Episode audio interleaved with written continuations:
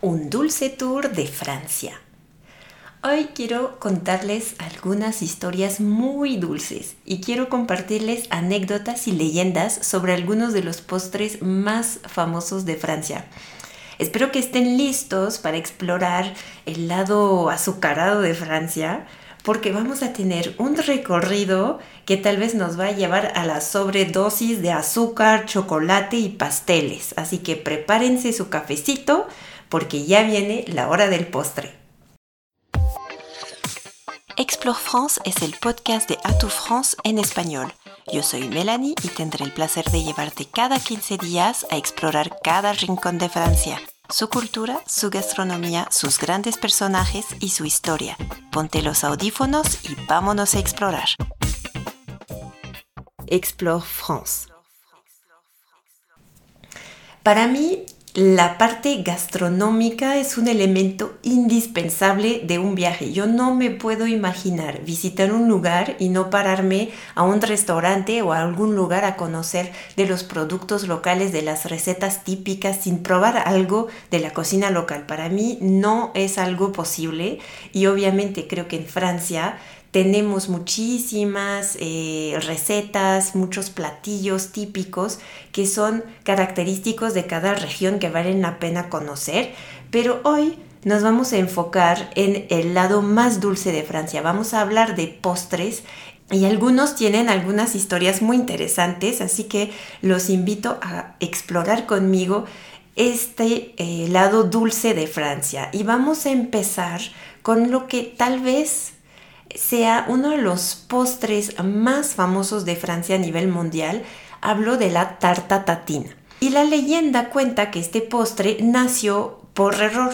De hecho, creo que muchas historias, muchas historias de recetas y platillos nacieron un poco por error, por algo que no salió como debió y creó algo tan icónico como la tarta tatina.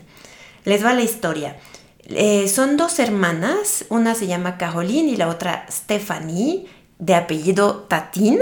Y ellas dos tienen un restaurante, o tenían más bien un restaurante, en el Valle de Loira, en una localidad que se llama La Motte-Beuvron. Y estaban preparando una tradicional, típica, clásica tarta de manzana. Hasta ahí todo bien, pero se les Pasó el tiempo, olvidaron la tarta en el horno y se quemó. Y el resultado fue que pues una parte se quemó, pero por otro lado las manzanas terminaron como caramelizadas y se veían muy ricas, así que decidieron conservar las manzanas caramelizadas y les pusieron encima una nueva masa y volvieron a hornearla. Y así nació la famosa tarta tatín. Para quienes eh, no ubican bien este postre, pues es una tarta de manzana caramelizada, pero le dicen que es volteada. ¿Por qué?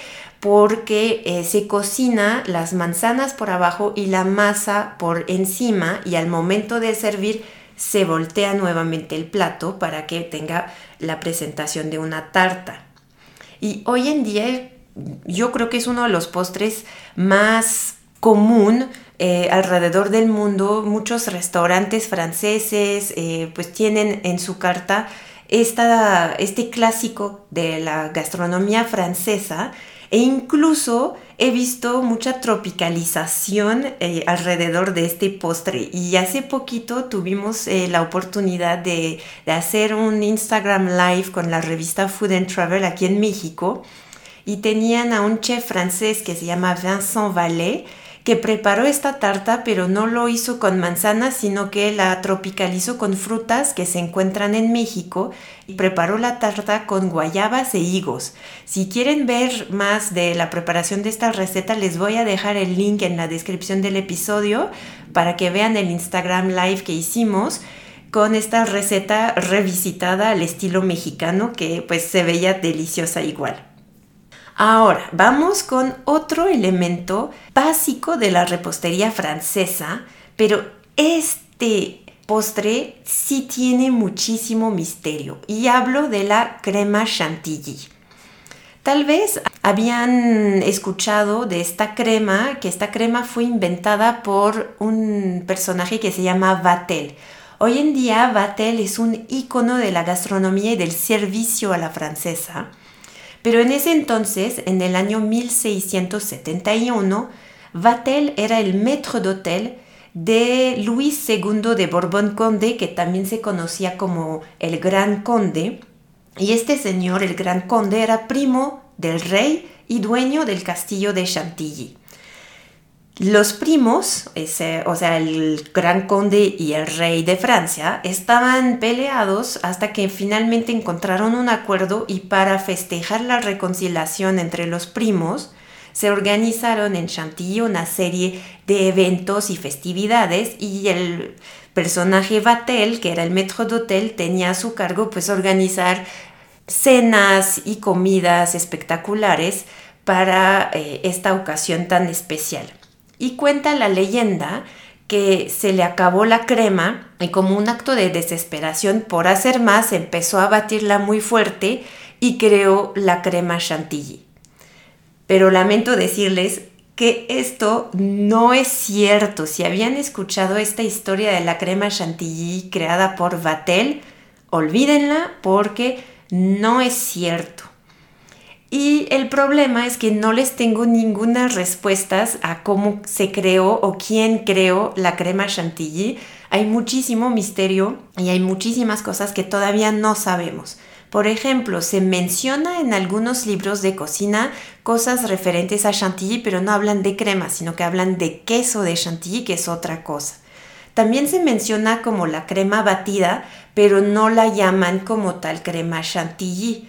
Así que no sabemos realmente pues quién inició este proceso, quién puso azúcar a la mezcla para que se volviera esto que conocemos hoy como crema chantilly tampoco eh, sabemos muy bien por qué el nombre Chantilly, o sea, por qué se está relacionado esta receta con el lugar de Chantilly. Eso también es otro misterio. Lo que sí se sabe es que aparece la crema al mismo tiempo que se hace mención del lugar Chantilly en un escrito que data de 1784, o sea que estamos hablando que más de un siglo después de Vatel, en realidad sería la primera vez que hablamos de esta crema chantilly, en un texto que hace referencia a la aldea de Chantilly, donde se alguien, o sea, unos invitados hubieran podido probar este invento. Lo siento mucho, no les puedo contar la verdadera historia, pero sí, sí les puedo decir algo que sí sé desde mi alma que es algo seguro, es que esta crema sí es deliciosa y me ha tocado probar esta crema chantilly en chantilly con fresas de temporada. Y la verdad que fue una experiencia sencilla porque nada más fueron fresas con chantilly, pero fue una experiencia inolvidable.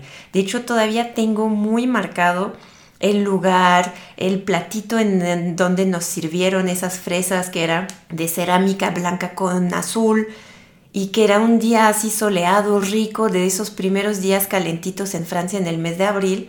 O sea, lo tengo bien, bien marcado y me, acuerdo muy bien. Para entender bien este lugar, eh, se llama la aldea de Chantilly es un lugar campestre que se encuentra dentro del Parque del Castillo de Chantilly y hoy en día es un restaurante donde se puede ir a comer la verdadera y original crema chantilly. Y para cerrar el capítulo sobre Chantilly les quisiera compartir un consejo de explorador a explorador. Les quiero decir que Chantilly es un pueblo y un castillo muy cerca de París y de hecho muy cerca del aeropuerto de Charles de Gaulle. Por eso es una muy buena opción cuando uno, por ejemplo, llega de Francia. Yo hice el experimento una vez, me tocó llegar al aeropuerto y en lugar de irme directo a París y tener que atravesar el tráfico y perder horas para cruzar la ciudad y llegar al centro de París, lo que hicimos fue llegar al aeropuerto de Charles de Gaulle, rentar un coche y nos fuimos a Chantilly. Y llegamos en unos 20-25 minutos. No había absolutamente nada de tráfico porque no tenemos que pasar por París. Y llegamos a descansar en un lugar hermoso. Hay un hotel que está justo pegadito del castillo, entonces es muy tranquilo el pueblo, el hotel está hermoso y llega uno rapidísimo, en especial si viajan desde lejos, como era mi caso, viajaba de México hasta Francia, entonces después de haber pasado toda la noche en un avión, llegamos, tomamos el coche, fue muy cortito y rápido el camino, y llegamos directo al hotel a descansar, a cambiarnos, a desempacar un poquito. Fuimos a cenar con toda la tranquilidad del mundo y sentí como cierta paz para llegar, o que a veces cuando uno tiene que ir hasta París ya es un poquito más de ajetreo, así que les dejo el tip y les recomiendo, puede ser llegando o puede ser antes de tomar su vuelo del regreso, pasar la última noche en Chantilly y así están muy cerquita del aeropuerto de Charles de Gaulle para evitar cualquier tema con el tráfico y, los imprevistos de, de la ciudad de París.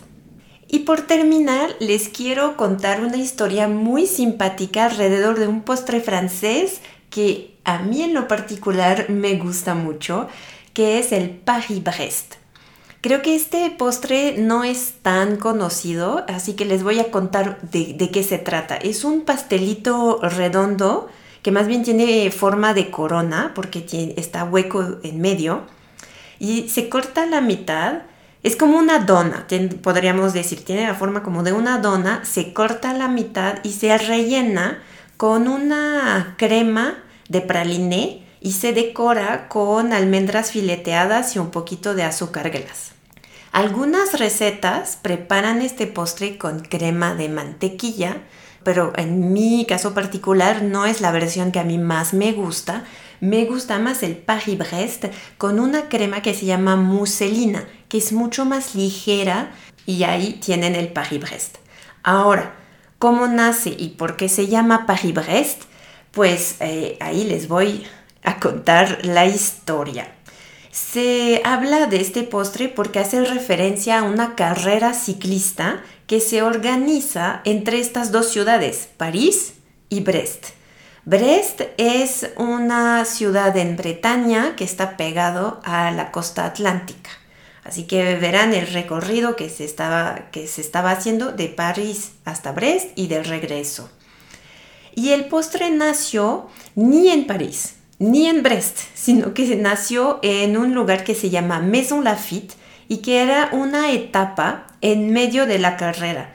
Es una carrera larga de 1200 kilómetros, así que tenía etapas.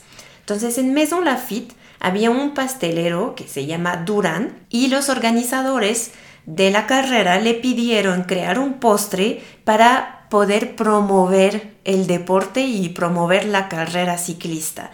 Esto fue en el año 1909 cuando pues este pastelero decidió crear un postre que se llamaría Paris-Brest y tuviera esta forma como de corona para más bien recordarnos la forma de la rueda de la bicicleta.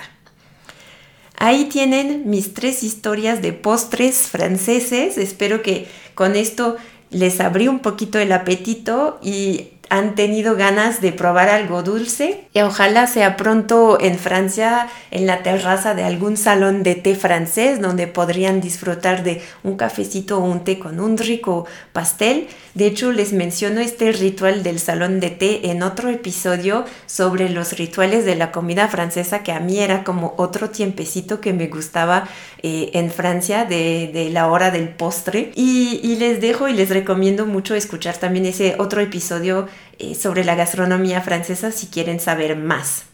También en nuestra página internet que se llama america.france.fr pueden encontrar muchas otras este, historias sobre platillos típicos franceses si quieren ir a echarle un ojito. Y mientras yo me despido y nos escuchamos en 15 días. Gracias. Gracias por llegar hasta el final de este episodio. Ayúdanos a mejorar y déjanos todos tus comentarios.